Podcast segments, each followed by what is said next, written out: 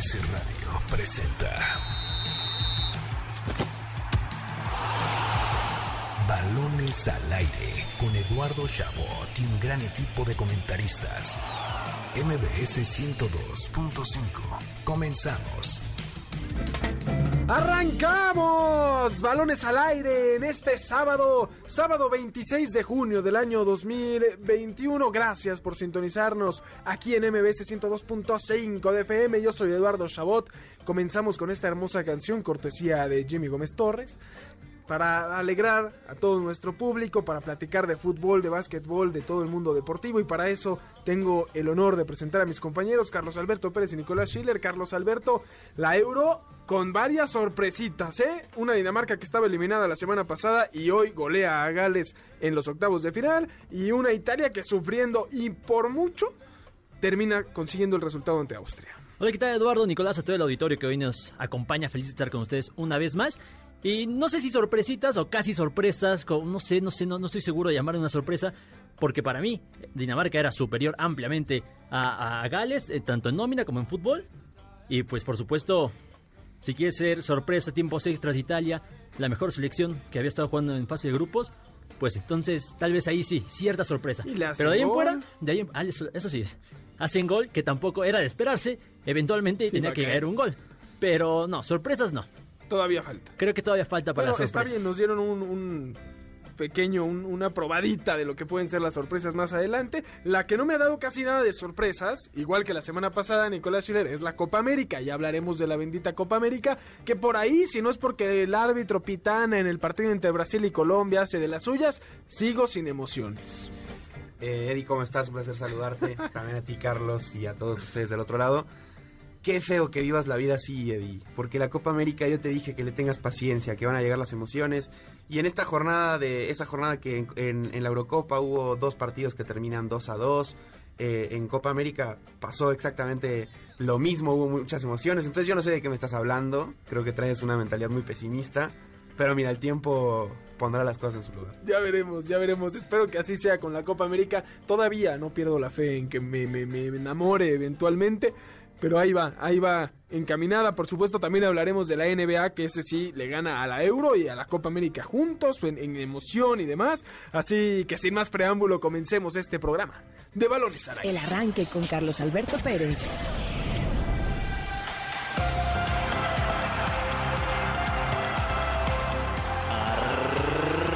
Arrancó la fase final de la Euro 2020. Los primeros dos partidos de los octavos de final se disputaron hoy por la mañana. La selección de Dinamarca se impuso 4 por 0 a su similar de Gales, mientras que Italia derrotó 2-1 a la selección de Austria en un partidazo que se definió hasta los tiempos extra. El resto del compromiso se desarrollarán de la siguiente forma. Domingo, Países Bajos contra República Checa y Bélgica contra Portugal. Lunes, Croacia contra España y Francia versus Suiza.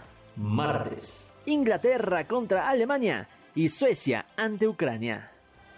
El próximo fin de semana comenzarán los cuartos de final de la Euro 2020 y a través del 102.5 FM disfrutarán de todo el análisis, aquí, en Balones al Aire. Escuchábamos el arranque cortesía de Carlos Alberto Pérez con el inicio de los octavos de final de la Euro 2020, donde pues ya lo decíamos, ¿no? Dinamarca, que la semana pasada, después de todo lo que había sucedido con esta selección, pues eh, pensábamos que tal vez no iba a avanzar, que lo que querían estos jugadores era poderse ir a descansar. Y hoy creo que es la, eh, eh, la historia de, o el cuento de hadas, Nico, que todos estamos a bordo, ¿no? Evidentemente los de Gales no, querían ver a su país avanzar, pero todo el mundo iba con esta selección danesa, porque Dinamarca en general no es un país que alguien le desee el mal, y porque después de lo que le pasó a Christian Eriksen en el primer juego, todos nos volvimos fanáticos de cierta forma de Dinamarca, queríamos que pudiera avanzar, que siguiera, que el, que el cuento de hadas pues fuera para adelante y así está siendo.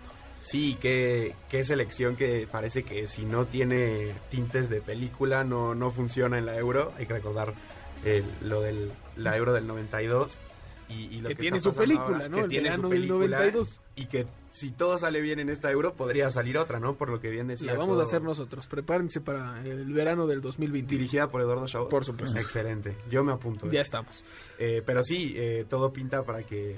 Porque el partido, o sea, para mí sí podrían llegar a la final. Tengo entendido que, que, que o la siguiente ronda o las semis podrían ser contra, contra Holanda. Y yo creo que O República Checa, ¿no? El ganador de, Ajá, de Holanda, justo. República Checa, se enfrenta a, a Dinamarca, pero creo que sería un partido, la verdad, bastante bueno, ¿no? Interesante, que, que sí podría meter ahí otra vez a Dinamarca como... Sí, no, no, no meterías todo el dinero que Holanda tiene el cruce Exacto. facilito, ¿no? Y eso, eso es... es Que era algo que se decía al principio, ¿no? Cuando estaban las llaves hechas, como que, bueno, yo vi mucha gente que decía, no, Holanda ya tiene la llave más fácil, no sé qué, y no, no lo creo tanto. Bueno, lo que pasa es que está de- en, el, en el sector, digamos, de menos eh, peso, Nivel. si lo quieres ver de alguna forma. No, no, no sé si nivel, por lo menos sí peso en el nombre, eh, porque, a ver, estamos hablando de, de Dinamarca, enfrentó contra Gales, va, eh, ahora que están adelante, van a esperar al ganador de, como mencionamos, Países Bajos contra República Checa. Y para una hipotética semifinal, eh, Inglaterra o Alemania. puede ser Inglaterra, Alemania, Suecia o Ucrania. Inglaterra o Alemania. No, o Ucrania, por supuesto. Ucrania. No-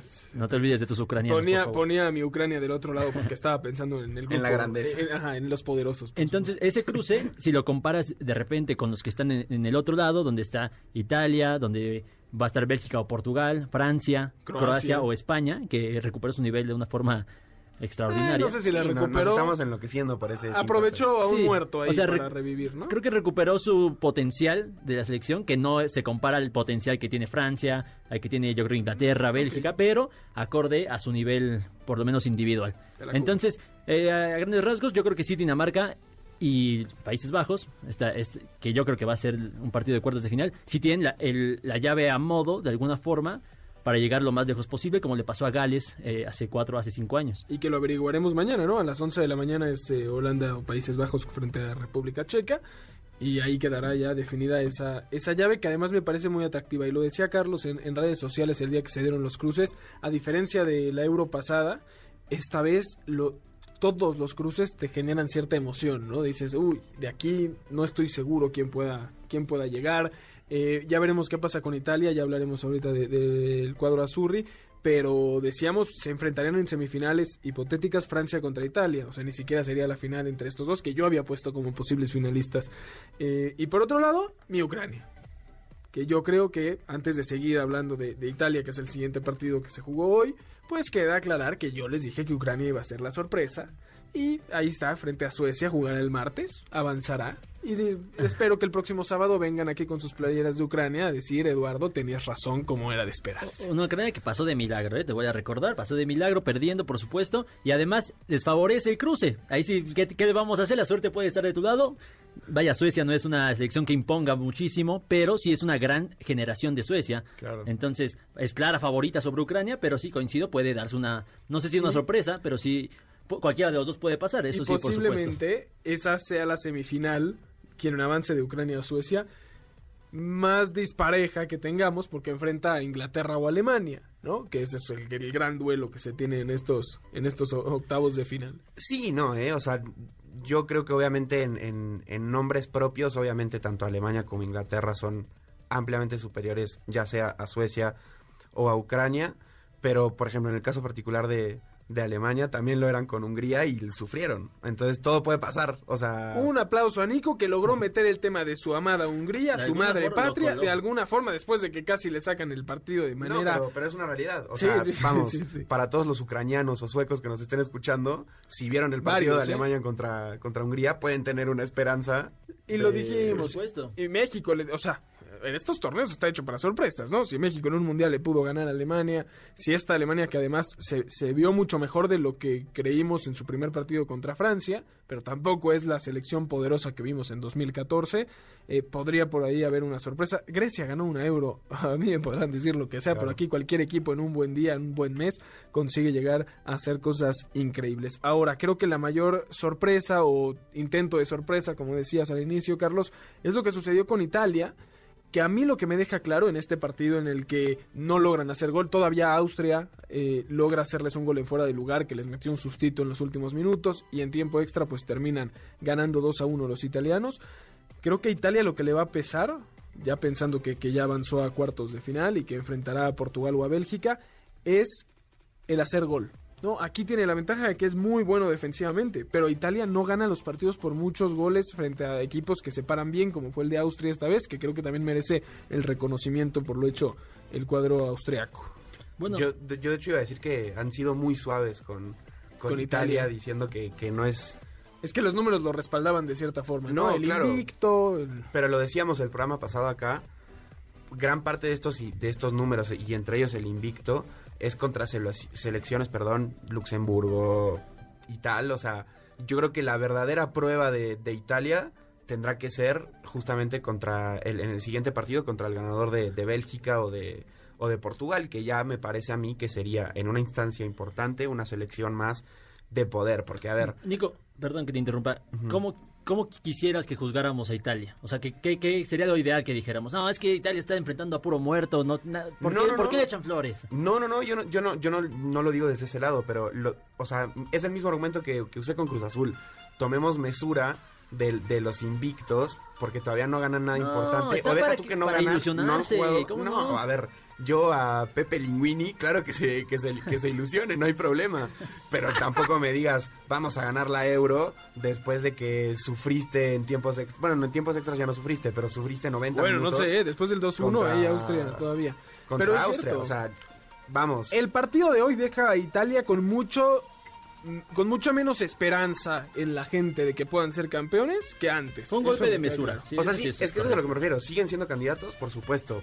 Pero yo creo que ya no, ya no van a enfrentar el siguiente partido con la misma seguridad. Ahora, es Por cierto, supuesto. Italia... per- Perdón, Carlos. Seguramente va a reforzar eh, tu comentario que voy a decir. Eh, Austria no dejó tirar a portería a Italia en la segunda mitad. Ni siquiera probaron a, a puerta. Es en la que segunda digo. mitad. Y además les anularon un gol, eh, bien anulado, pero vaya, les, les generaron muchísimo peligro. Estuvieron a nada, a nada de caer eliminados contra Austria. El segundo tiempo de Austria es mucho mejor que el de Italia, ¿eh? Y, y- y- y estamos hablando de Austria, sin demeritar a mis amigos eh, eh, austriacos, que son muchos. eh, por supuesto, eh, pero no estamos hablando de, de- de- de una potencia. Ya quisiera ver yo a Italia sin hacerle tiros a portería frente a un equipo tan ofensivo como Francia, ¿no? Eh, Sería, sería un, un duro golpe si Italia juega como hoy. Que me parece justo mencionar a la audiencia que nos está escuchando, sí, Austria no es una gran potencia, completamente de acuerdo, pero tiene una bonita generación Sí, de sí, futbolistas, ¿eh? Tienen varios, varios, No es una eh, Finlandia, ¿no? Por decirlo de Exacto, alguna exacto, forma. exacto. Si quieren mencionamos nombres, Marco Arnautovic, eh, Savitzer, por supuesto, David Alaba. la- o, por supuesto el capitán David Alaba, nuevo fichaje del Real Madrid. La verdad es que tiene un, un muy buen equipo con que competirle a cualquiera y lo demostraron. Creo que sí. Sí. Ahora decías, y bien Nico, que va, gran parte de este invicto de 31 partidos sin perder de Italia son frente a selecciones como Irlanda del Norte, Bulgaria, Lituania, San Marino, eh, Polonia, que tuvo una, una euro desastrosa. Pero también es cierto que, ¿sabes cuál es la última vez que perdió Italia un partido? Platícame. 10 de septiembre del 2018. Órale. 2018, ya estamos en el 2021. No, estos Hasta una tres pandemia años. hubo en el No, medio. sí, y, y- y ahí hay, siguen, sí, hay. hay. Recordarle a la audiencia que todavía hay que seguir cuidándose. Eh, ¿Y ¿Contra sabes quién quién? fue? Contra Portugal, que podría ser su rival en la siguiente ronda. 1 a 0 pierden en partido de la Nations League. Y ahora, si mañana, o eh, cuando es el juego entre, entre Italia, eh, entre Portugal y Bélgica, si no me equivoco, si mañana a las 2 de la tarde, si Portugal llegara a derrotar a Bélgica, que también este es otro partidazo que tenemos en octavos de final, se enfrentarían justamente a Italia en un duelo increíble. No, está increíble ese cruce y yo coincido, yo más bien yo afirmo para mí el Bélgica-Portugal es el mejor partido de la fase de grupos con el debido respeto, consideración que tiene el Inglaterra-Alemania y todos... De la fase de octavos. de, de octavos. Sí. Todos son unos partidazos, ¿no? Pero este en particular me encanta cómo se juntan estos dos estilos relativamente ofensivos entre Bélgica y Portugal. Creo que es el, cruce, el mejor cruce por lo menos de octavos de final. Y probablemente, como no es una semifinal, como no es una, mucho menos una final, eh, siento que va a ser un poquito más abierto. va- no va a haber tanta mesura en ese partido. Por eso me tiene muy, muy emocionado ese, ese compromiso. Y, y yo quiero, deseo que Portugal avance para verlo otra vez contra Italia. Porque sería un partidazo. Y bien dices, ¿no? Bélgica es la selección número uno del ranking FIFA y Portugal es la actual campeona de este certamen, ¿no? O sea, hay, números para respaldar esto eh, que me parecen eh, tremendos. Lo otro con el invicto de Italia y que leía hoy en la mañana es que ah, desde el 2000, desde el Euro del 2000, seis de las ocho selecciones que acaban invictas, que han acabado invictas la fase de grupos, llegan mínimo a semifinales. El problema es que en la última Euro ninguna lo hizo. Todos los que llegaron invictos en fase de grupos perdieron antes de semifinales, ¿no? A ver, Menos Portugal, que no ganó ninguno, pero tampoco Sí, perdió. Exacto, Portugal que, que sin ganar pudo llegar hasta la final. Eh, me parece que sí, coincido, Bélgica-Portugal podrá ser el, el mejor duelo y que de ahí saldrá además una serie tremenda de quien gane, ya sea Portugal o Bélgica, frente a Italia. Es que, ¿Querías ¿sabes qué? Yo creo que eso que tú decías ahorita de, de, de que el del 2000 para, ¿qué fue? La del do- al algo? Al 2000, 2016. sí, exactamente. que el tema de los invictos y tal, yo creo que el fútbol de hoy ya con tanta tecnología y tal, vamos, en el 2000 yo creo que era mucho más difícil saber cómo jugaba Portugal siendo el director técnico de Claro. Bélgica, que quizás hoy, yo siento que quizás, No, pero el 2000 fue hace poquito, ¿no, Nico? Sí, 21 que- años, pero Tenías era- tres años, era-. Sí, pero, pero no, no es como que haya pasado una increíble revolución tecnológica desde entonces. Yo sí creo sí, sí, que... sí, obviamente, si han habido avances, no vamos a discutir eso aquí, pero No, sí creo que puede ser, pero sabes que también creo que va a influir mucho, y lo pensaba hoy cuando se jugaban los tiempos extra, el tema físico, ¿no? Y, y ya hablaremos de la NBA, pero lo mencionaba LeBron James hace unas semanas con la cantidad de lesionados que hay en, en el básquetbol eh, estadounidense, que no hubo descanso, ¿no? Se acabó la temporada de la burbuja en Orlando. Y en la nada empezamos. Y se lesionó Anthony Davis la, la mitad de la temporada, LeBron James, eh, ahorita estuvo Kawhi Leonard también está fuera, ¿no? Diferentes jugadores o estrellas. Y, y LeBron decía, pues sí, es lo que yo les advertí, si no nos dejan descansar y nos traen como robots va a suceder esto. Vimos lo que pasó con Christian Eriksen, podrá o no ser eh, factor el, el no tener descanso, pero ahora tienes 30 minutos más en, en tiempos extra, ¿no? ¿Qué tanto le podrá afectar esto a Italia de tener que jugar 30 minutos más después de un 0-0? sí, claro. ¿No? Es, es Qué, brutal. qué bueno que lo mencionas porque dejando a un lado que yo disfruté mucho esos 30 minutos, algo que no suele pasar, en realidad los tiempos Claro. extras son aburridos, pero este- en este caso particular pues, fueron fenomenales. Sí creo que es muy, va a ser muy importante este tema físico para, para, para Italia. Y recorda, me recuerda, por supuesto, lo que pasó con Croacia en el Mundial pasado. Llegó a la final con puros tiempos extra. Entonces, creo que nada más el de Inglaterra, ¿no? Es el que, es el que no se define en tiempos extra, Ajá. no estoy seguro. Pero octavos y cuartos, Entonces, el, de España y el de... No, no el de España. Suecia. El- ajá, exacto. El de Suecia y el de Rusia, ajá. que venía de eliminar a España. Sí, sí, sí. No estoy seguro del de Suecia, ahorita lo confirmamos, pero, pero bueno, el punto es que claro que va a afectar esta, esta cuestión del, del tema físico, no me queda la menor duda de i- incluso.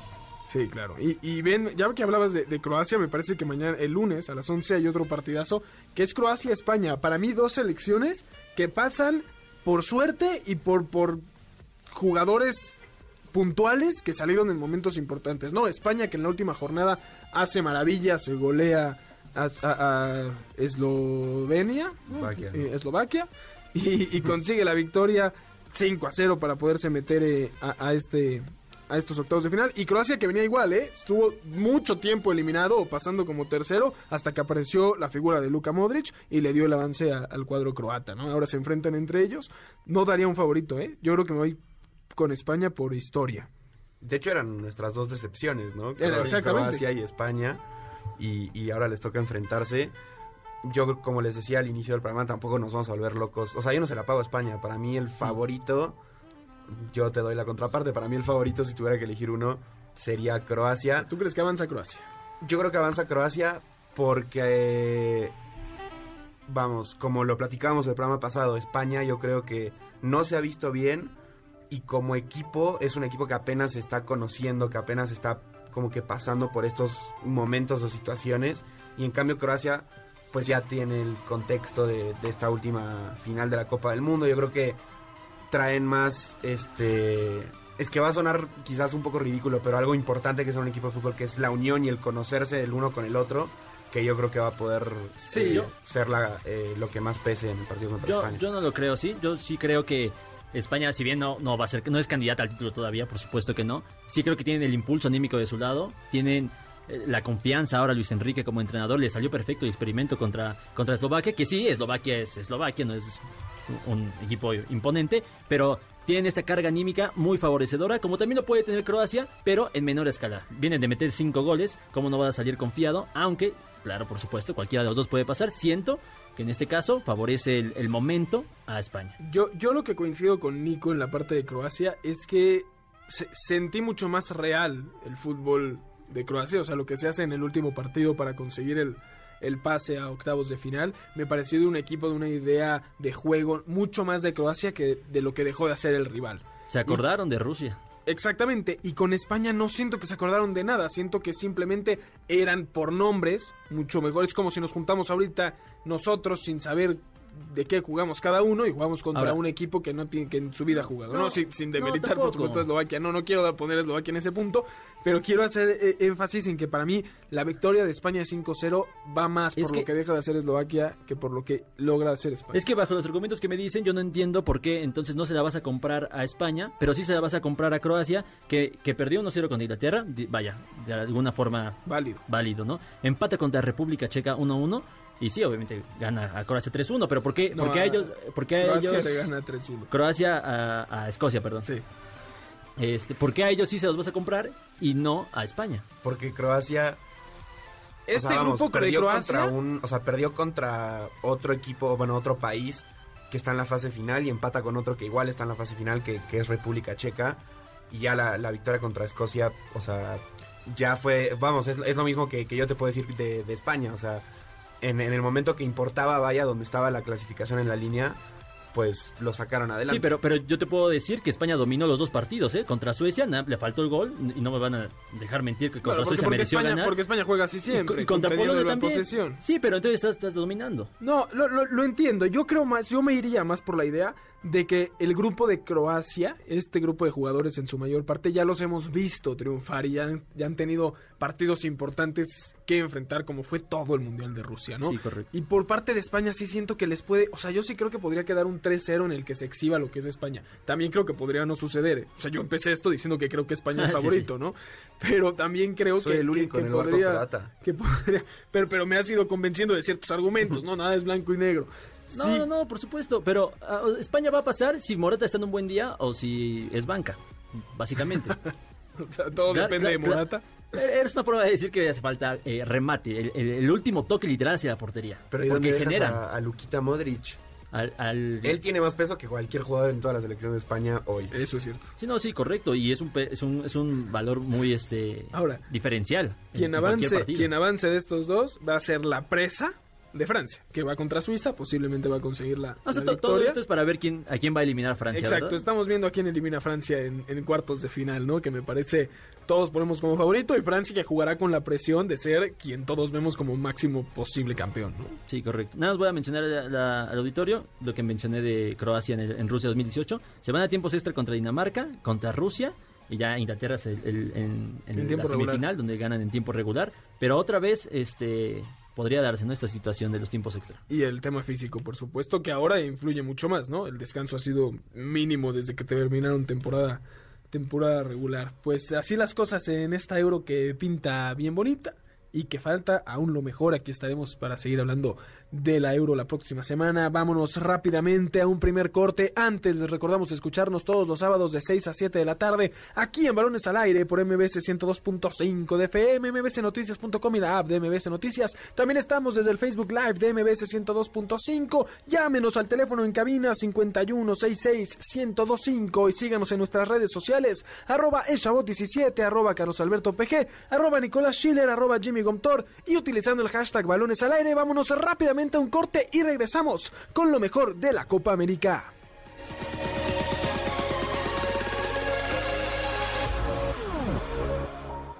¿Sabías que? Con Nicolás Schiller.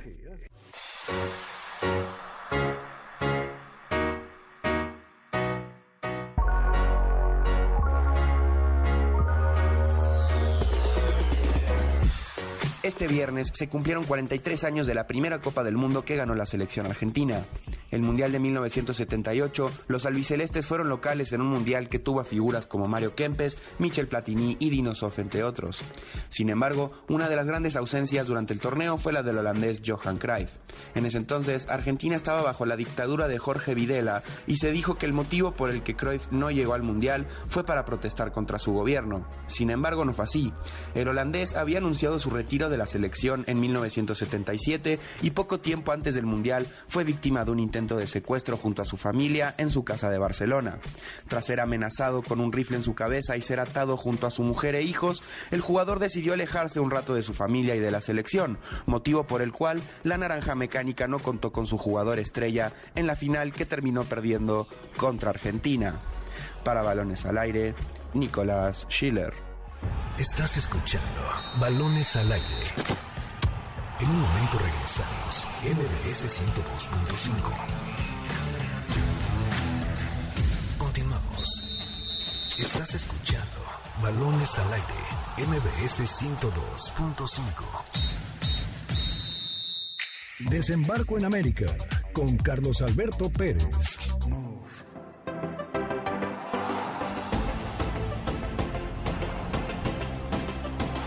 Desembarcamos en Brasil para el final de la fase de grupos de la Copa América 2020. Este domingo comienza la última jornada previa a los cuartos de final y en el grupo A ya están definidos los cuatro clasificados, Argentina, Paraguay, Chile y Uruguay. Mientras que en el grupo B solamente Brasil tiene su boleto asegurado a la siguiente fase. Colombia, Perú, Ecuador y Venezuela buscan los últimos tres boletos en un torneo que va aumentando de intensidad con el paso de los partidos. Ya comienza el análisis de la Copa América 2020 en Balones al Aire. Estamos de vuelta en Balones al Aire por MBS 102.5 de FM. Yo soy Eduardo Chabot. Me acompañan como cada sábado Carlos Alberto Pérez y Nicolás Schiller. Carlos Alberto, ¿quieres mandar saludos a nuestra gente que nos está viendo desde Facebook Live? Sí, por supuesto. eh, A Claudia Marimar Cherezada, muchas felicidades, qué buen programa siempre. Araceli García, como cada sábado, siempre escuchándolos. Un saludo a todos. Eso, un abrazo para todos.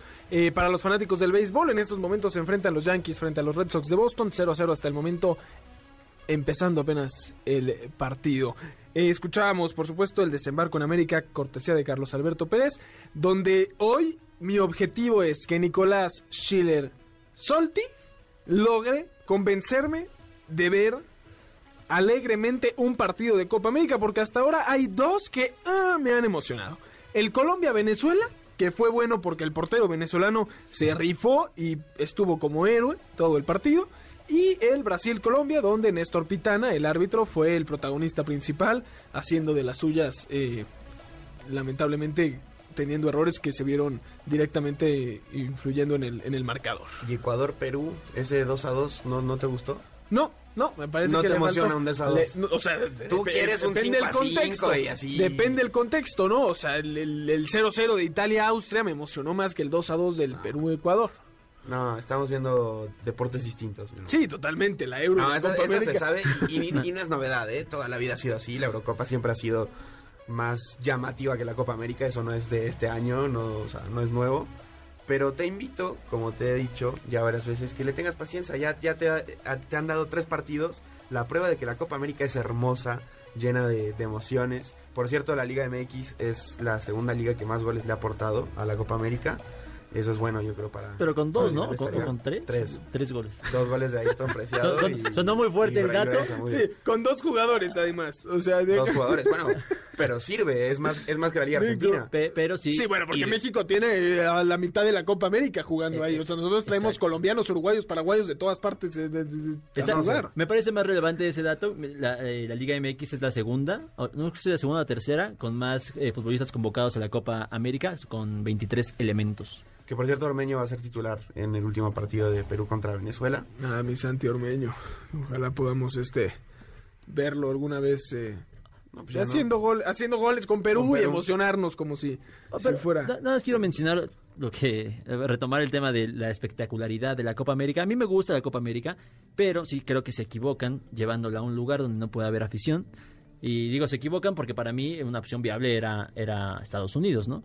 Por lo menos para tener ese color de- Sí, en las gradas. Pero era yo creo que era Sí, seguramente era políticamente inviable. inviable. ¿no? O sea, no tenías a Estados Unidos en el torneo, los norteamericanos ahorita están preocupados por regresar sus deportes con aficionados y demás, no iban a querer que vinieran extranjeros en este momento, de además la peor o de las peores zonas de contagio a, a- a Estados Unidos. Entiendo que no había, había mejores opciones que Brasil, seguro. Sí, claro. Las opciones eran buenas, ninguna. Eh, ahora, también creo que afecta el eh, nivel de varios equipos, que esto no tiene culpa ni Brasil ni Argentina, que a mi parecer están bien. Argentina creo que podría estar mejor, Nico me los pone en el cielo, creo que no están tampoco ahí todavía, pero Uruguay con todo y que sigue con esta generación dorada en sus últimos intentos no me acaba de convencer. Chile que perdió con Paraguay.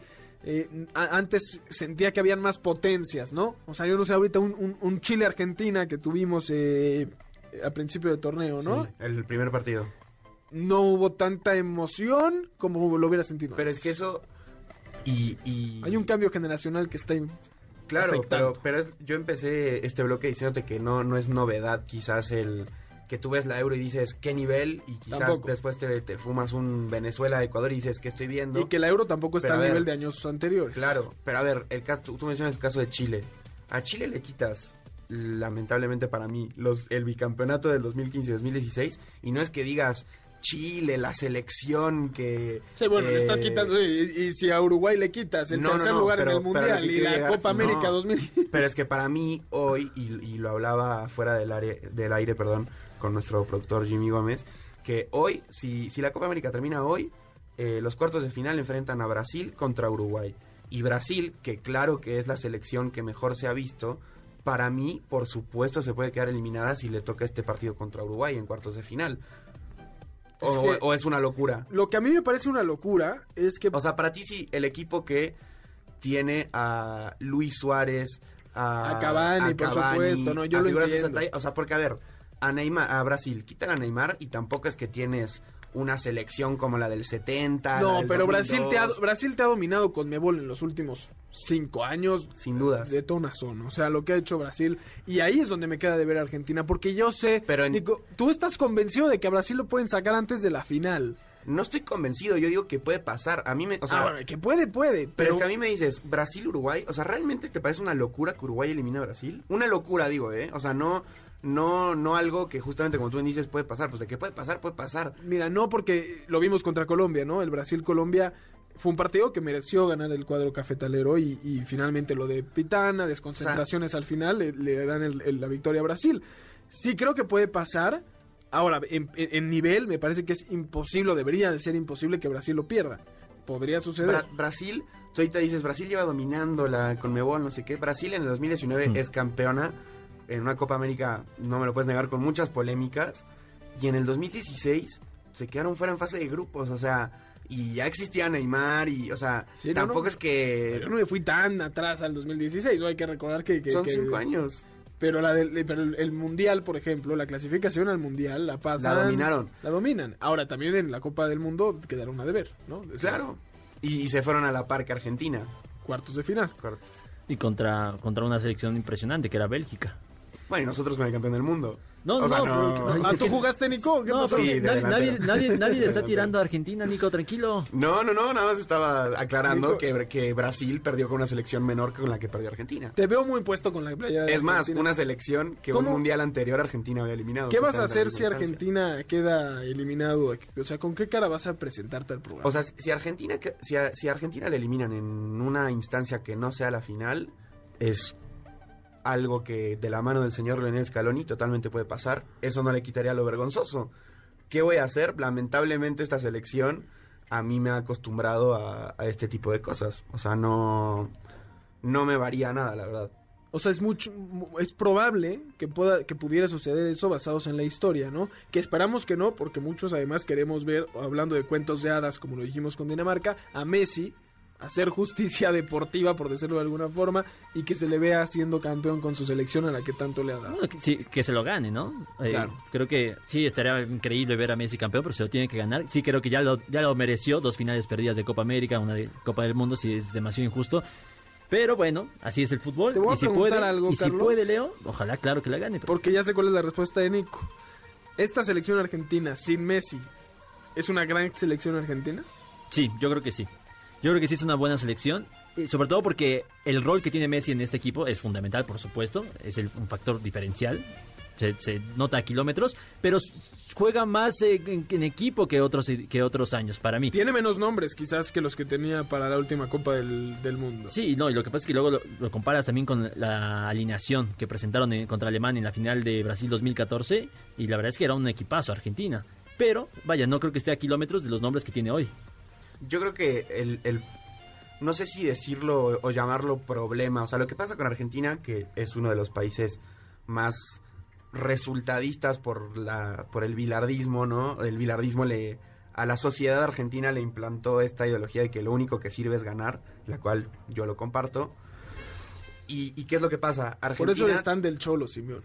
y sí, pero tú ves los números, y lo platicaba igual el, el- el programa pasado, tú ves los números de Argentina y Argentina está invicta hace 17 Ah, partidos. ahora sí vale. O no, sea, es lo con que te iba a Italia... decir. No, es lo que te iba a Ah, decir. ok. Pero el problema de Argentina, o sea, vamos, siguiendo e- esta línea de ser un país resultadista, tú ves ese número y dices, está todo excelente.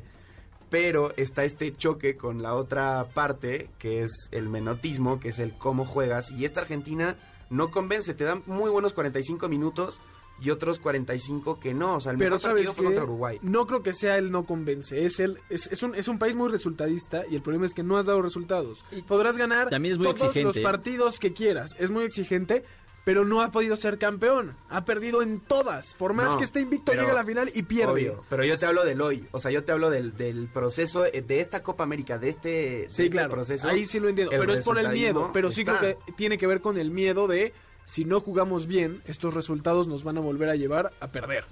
O sea, si, si jugara bien Argentina dirías, no, con esto vamos a ser campeones, pero como no los ves jugar bien, el resultadismo ya, ya no te funciona, porque sabes que así en- vas a ser mucho menos favorito que Brasil en una hipotética final. Claro. Obvio. Además, yo sí creo que a veces, es que no sé cómo ponerlo, sí creo que exageran en la forma en que le exigen a la selección argentina. Y la verdad es que hay un argumento, No, hay un ¿por argumento qué? muy importante que es Messi, obviamente. Por el- supuesto. el- el- el- la parte ofensiva, tienes a Messi, tienes a Agüero, a Papu Gómez, Di María, a, a Lautaro. Claro, claro que tienes que exigirle, estoy de acuerdo. Pero tú ves de mitad de cancha para atrás y vaya, es un muy buen equipo. Claro que debe ser favorito para llegar a la final, por supuesto. Y ganarla. pero, pero no puedes, no No, puedes, no puede ser favorito. de no puedes decir- ¿Cómo no puedes ¿Sobre de- Brasil?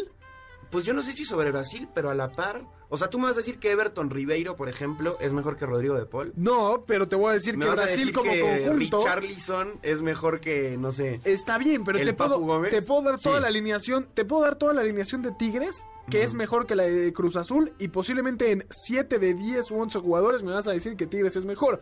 Cruz Azul fue campeón. Obvio. Esta vez como conjunto a Brasil, o como lo he visto en la cancha, salvo en este último partido, y jugando en casa, se me haría muy complicado pensar que Argentina llegue como favorito a una final frente a Brasil en su casa. Pues no sé, o sea, creo que Argentina ya le ha ganado Copas Américas a Brasil con no, las mejores selecciones del mundo y la locura. O sea, yo creo que ustedes están dejando, eh, vamos, ¿cómo se dice? Está ganando la camiseta, No, Nico. para nada. Es que yo, eh, si tú me dices hoy, le tienes que meter dinero a que Argentina es campeón, no. ¿Le metes dinero a que Brasil es campeón? Tampoco. O sea, creo que si en la final se chocan estos dos gigantes, de porque son los únicos dos gigantes de, De Conmebol. de, de Conmebol, todo puede pasar, literalmente. O sea, si gana Brasil, no se me haría una locura y te puedo pagar que, que sea lo que quizás tú puedas llegar a decir, bueno, es lo que se esperaba.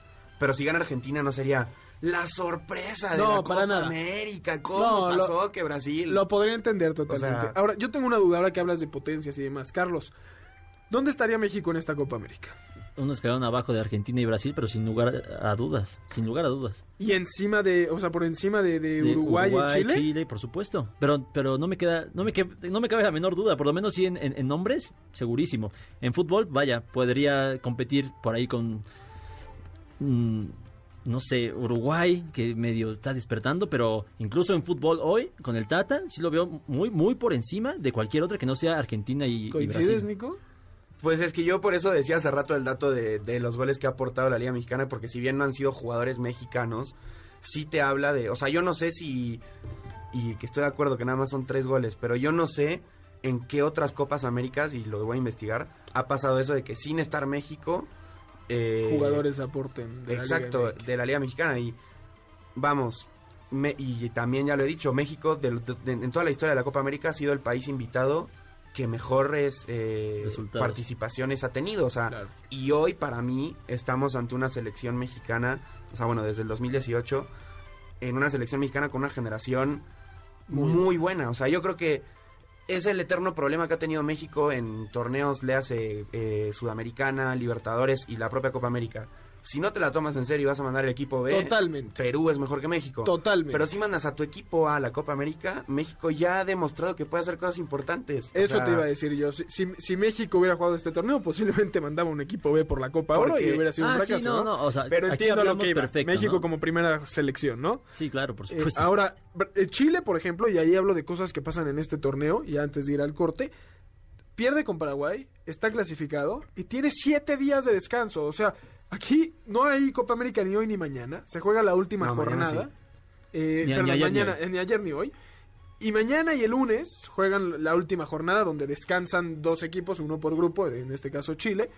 Eh, y luego tienen de lunes hasta el viernes comienzan los cuartos de final, ¿no? Entonces ahí tiene Chile, que es el equipo que descansa esta fecha, una semana de descanso. O sea, hay mucha diferencia tal vez en lo físico que pudiera suceder eh, eh, por, cómo se dio el torneo. Yo entiendo que esto pues no, no había de otra, ¿no? Eran 10 equipos y así se tenía que hacer, pero a ver qué tanto afecta nuevamente el tema físico en, dependiendo de, de, cuándo juega qué equipo, ¿no? Sí, lo, lo, lo hemos dicho, está lamentablemente, en particular esta Copa América, el formato pues no, no ayuda. no había de otra, ¿no? no, claro, obvio, totalmente, pero sí no, no ayuda a que quizás haya más espectáculo, que sea más vistosa. Por ejemplo, Argentina pasó igual. Argentina descansó la, la última fecha para jugar ahorita el, lunes contra Bolivia.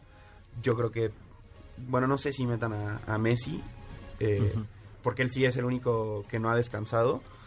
Pero pues a ver, a ver qué pasa. Creo que se va a venir un cierre muy bueno. Para mí sí va a haber una sorpresa. No sé si era de Argentina o de Brasil, pero yo creo que va a haber una sorpresa. Y ojo, porque la próxima semana, viernes, se juegan los primeros dos partidos de cuartos de final. Y, y el sábado, a la hora del programa, de 5 a 7, nosotros entramos a las 6, estará la segunda eh, el segundo, el tercer partido de cuartos de final. Que y ya el segundo tiempo. Y ya el segundo tiempo, ¿no? Así que lo mejor de la Copa América se vivirá aquí en Balones al Aire. Vámonos rápidamente a un último corte. Antes les recordamos escucharnos todos los sábados de 6 a 7 de la tarde aquí en Balones al Aire por MBS 102.5 de FM, mbsnoticias.com y la app de MBS Noticias. También estamos desde el Facebook Live de MBS 102.5. Llámenos al teléfono en cabina 5166 1025 y síganos en nuestras redes sociales arroba 17 arroba Carlos Alberto PG, arroba Nicolás Schiller, arroba Jimmy Comtor y utilizando el hashtag balones al aire. Vámonos a un corte y regresamos con lo mejor de las finales de conferencia de la NBA.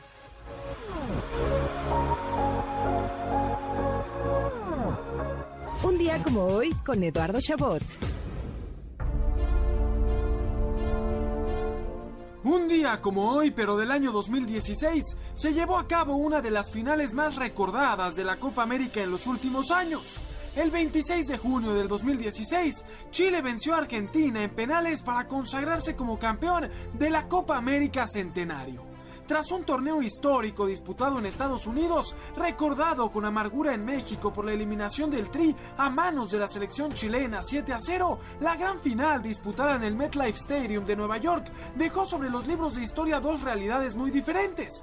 Por un lado, el auge de una generación dorada en Chile que conseguía el bicampeonato de dicha competencia y por el otro la amargura de un Lionel Messi que desaprovechó la oportunidad de al fin alzar un título con la selección argentina. Tras 120 minutos sin goles, el partido se resolvería en los penales, donde el fútbol nos recordaría que hasta el mejor jugador del mundo es humano, pues en el primer tiro para la selección albiceleste, Messi se encargaría de fallar, dejando escapar una vez más la oportunidad de tocar la gloria con su amado país. Chile festejaría en lo más alto, mientras Messi, tras perder su tercera final consecutiva, se despedía de la selección anunciando su retiro, mismo del cual se retractaría más adelante. Hoy, a seis años de aquella final, Chile ve como aquellos héroes comienzan a desaparecer, mientras Messi, nuevamente como máximo impulsor y capitán de su equipo, busca una vez más tocar el cielo con la selección argentina en una nueva edición de la Copa América.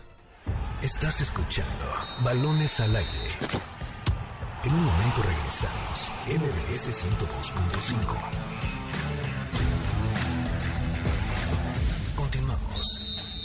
Estás escuchando Balones al aire, MBS 102.5. Lo mejor del deporte con Jimmy Gómez Torres. Cuando parecía que íbamos a ver a los Suns barrer en cuatro juegos a los Clippers, el equipo de Los Ángeles finalmente apareció en las finales de conferencia y le recetó su primer derrota en un mes a Phoenix. Paul George, quien falló dos tiros claves en el juego 2, se reivindicó durante el juego 3, en el cual acumuló 27 puntos y 16 rebotes. Junto con Reggie Jackson y sus 23 puntos, los Clippers encontraron claridad ofensiva y defensiva, opacando así el momento que traía Devin Booker y el regreso de Chris Paul quienes apenas hicieron un acumulado de 30 puntos. Con un marcador final de 106 a 92, los Clippers arruinaron la barrida. Sin embargo, siguen abajo por un juego y buscan empatar la serie 2 a 2. Esta noche a las 20 horas. Mientras tanto en el este, los Bucks recibieron a los Hawks e hicieron un juego defensivamente perfecto, donde Atlanta confirmó que cuando Trey Young no aparece para jugar y hacer jugar, es un equipo completamente incapaz de sacar un juego. Giannis hizo de todo en el juego 2, exhibiendo los marcajes de los Hawks y llegando al aro sin ninguna dificultad, así como cortando pases en zona defensiva. Pero Giannis no jugó solo. Chris Middleton fue su gran socio para borrar a los Hawks con un abultado marcador de 125 a 91. El juego 3 se disputa este domingo a las 20:30 horas y los playoffs están que arden. Para balones al aire, Jimmy Gómez Torres. Estamos de vuelta en Balones al Aire por MBS 102.5 de FM. Yo soy Eduardo Saot, me acompañan como cada sábado Carlos Alberto Pérez y Nicolás Schiller. Escuchábamos el audio de la NBA cortesía de Jimmy, Gómez, Jimmy Gómez Torres. ¿Por qué, Nico? Porque la NBA es lo Mágico. mejor que se puede ver hoy en día en temas deportivos, mínimo de más emocionante, ¿no? Eh, por supuesto lo que sucede en el primer partido entre Phoenix y Clippers, esta final de, de conferencia oeste, en donde quedan punto nueve segundos, los Clippers venían de fallar dos tiros libres de, de Paul George, tienen punto nueve, o sea, menos de un segundo, y con un alley-oop directo desde el saque de banda, logran ganar el partido, es espectacular, que por cierto, ahí vimos un poco, Carlos, a ti esto te va a interesar, lo que puede afectar el, eh, la tecnología en el deporte. Eh, los últimos el último dos minutos de juego, los últimos dos minutos de juego, tardaron 33 minutos en disputarse de tantas veces que tuvieron que ir a revisar jugadas, ¿no? Impresionante, pero mínimo terminó con un final épico. Y bueno, los Bucks frente a los Hawks de Atlanta, que bien decía Jimmy en el audio, que ayer aplastaron 125 a 91 a Atlanta. El, el sábado pasado decíamos que quién no quiere ver feliz a Giannis Antetokounmpo y lo tenemos ahora en una final de conferencia. Lamentablemente que enfrente tiene a Trey Young, esta, este, este chico que, que juega como si fuera un veterano, pero realmente es muy joven y, y- y está rompiendo la liga. Pero que lo neutralizaron ayer, ¿eh? Yo después de lo que vi ayer, me preocupa que Atlanta vaya a poder hacer algo. Sí, no, yo, yo creo que, que ya la tiene muy complicada, sí creo que... que Digo, va- tiene la ventaja de la localidad por haber ganado el primer partido en Milwaukee. Sí, Pero- para, para mí va a pasar va a pasar Bucks. Yo creo que si ya pasaron la barrera de los Nets y sobre todo por el o sea, el partido que fue lo que hizo Kevin Durant en, en ese partido también y que haya salido avante Milwaukee, yo creo que ya contra ¿Tu favorito al título? No, mi favorito al título son los Phoenix Suns, pero porque amo a Devin Booker. Ah, o sea, porque no, o sea, nada, nada, este... No, también tienen argumentos. Eliminaron al primero de su conferencia, Sí. o sea, para, tampoco es que hay nada más porque me cae bien. O sea, yo creo que. Phoenix sí creo que es el equipo más fuerte. Creo que los Clippers, sin, sin el factor Kawhi, pierden muchísimo. O sea, lo, lo hablabas tú eh, hace unos instantes. Estos dos tiros libres que pierde Paul George, que literal iban a cerrar el partido. Y, y- Claro. y en un momento que, que, que- que su decisión terminó costándoles el, el partido, yo creo que va a terminar pesando más eh, lo que puedan hacer Devin Booker, Yo, este, Chris Paul. yo, Chris yo les Paul. quiero preguntar, ilustren, ilustren en el auditorio, ¿por qué los Clippers, eh, por qué se está descartando los Clippers cuando vienen de remontar dos series? Eso, eso es de forma épica. Y, y- y en la última, ya sin Kawhi, los últimos dos partidos. empiezan con Dallas abajo 2-0 y la ganan, ¿no? 4-3 en, en 7 partidos. Y luego contra el Jazz de Utah empiezan 2-0 abajo y la voltean 4-2. Y aquí también empezaron 2-0. Y aquí vuelven a empezar 0 y ya ganaron uno, ¿no? O sea, el camino, el camino está puesto.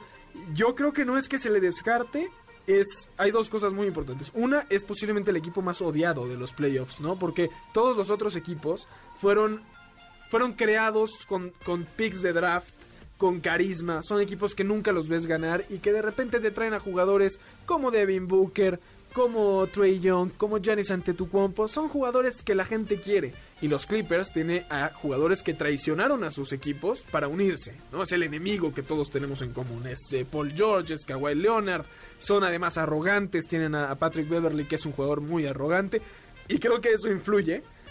Además de que por básquetbol sí se ve un mejor equipo de Phoenix. Ahora, como ha estado la historia, este, esta serie se va a siete juegos y yo no tendría problema, eh, Ah, ni, como aficionado, Nadie, ni, ni, ni, ni- ni me sorprendería que sucediera, ¿no? Está muy cerrada esta serie. De hecho, ¿cuál es la final que tú quieres que se dé?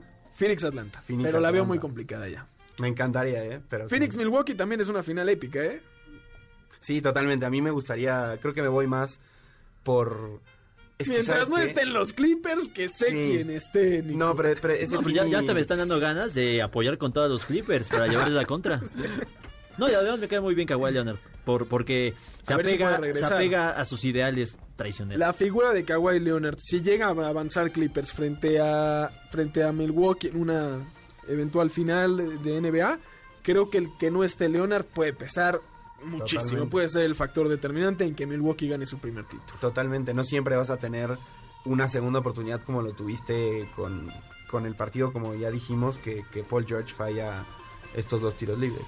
Sí, brutal, brutal lo de la NBA. Hoy a las 8, el tercer partido entre estos eh, dos equipos superpoderosos, Clippers y Suns, que para mí es una serie, no quiero decir que la de Atlanta-Milwaukee sea muy mala, porque ha estado también muy bien, pero que puedes tener partidos de, tremendas. La de Clippers Suns hoy en Los Ángeles a las 8 me parece que también puede ser un partido épico para que estemos hablando la próxima semana, que seguramente ya estaremos muy cerca de conocer a los dos finalistas para seguir hablando. Mientras tanto, los Red Sox ya se pusieron en ventaja sobre los Yankees 2 a 0 para los fanáticos del béisbol. Y de esta forma se nos va acabando el tiempo, muchachos. Muchos deportes, mucho que disfrutar. Y aquí seguiremos seguramente la próxima semana para seguir analizando todo lo que sucede con la Euro, la Copa América, la NBA y todos los deportes. Muchísimas gracias, Carlos Alberto Y Pérez. Checo Pérez, mañana corre Checo Pérez. Un saludo a todos, gracias Eddie, gracias Nico. Nicolás Schiller, muchas gracias. Muchas gracias Eddie, muchas gracias Carlos, a Jimmy Gómez y a todos del otro lado en el mejor programa deportivo de la radio. Así es, a nombre de Carlos Alberto Pérez, de Nicolás Schiller, de Jimmy Gómez Torres en la producción, de Luis en los controles, yo soy Eduardo Chabot. Gracias por habernos sintonizado un sábado más y los esperamos la próxima semana aquí en MBS 102.5 de FM. MBS Radio presentó Balones al Aire. Con Eduardo Chabot y su equipo de comentaristas. Nos escuchamos el próximo sábado a la misma hora. MBS 102.5.